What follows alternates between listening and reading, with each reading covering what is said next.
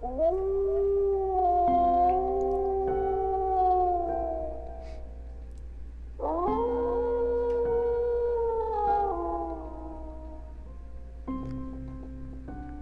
la Francia del siglo XVI proviene este relato.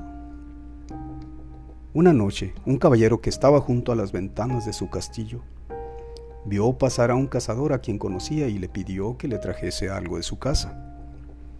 Mientras el cazador proseguía su camino por un descampado, fue atacado por un gran lobo, sobre el que descargó un disparo de su arcabuz, sin lograr herirlo. Pronto se vio obligado a forcejear con el lobo, al que tomó por las orejas y retrocediendo, echó mano a un gran cuchillo de caza con el que asestó un golpe al animal, cortándole una de sus patas que, una vez que la bestia se dio a la fuga, guardó en su morral. Luego, se presentó en el castillo del caballero ante quien había combatido con el lobo. El del castillo le pidió que le mostrase la casa, a lo que el cazador accedió y pensando en sacar una pata del morral, sacó una mano que en uno de sus dedos llevaba una sortija de oro, la cual el caballero reconoció como perteneciente a su mujer.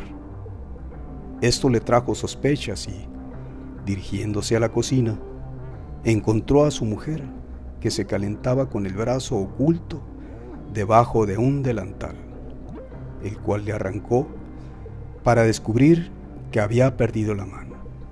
Por ello el caballero la aferró fuertemente y casi de inmediato. Cuando fue confrontada su mano, la mujer confesó que había sido ella la que, tomando la forma de lobo, había atacado al cazador.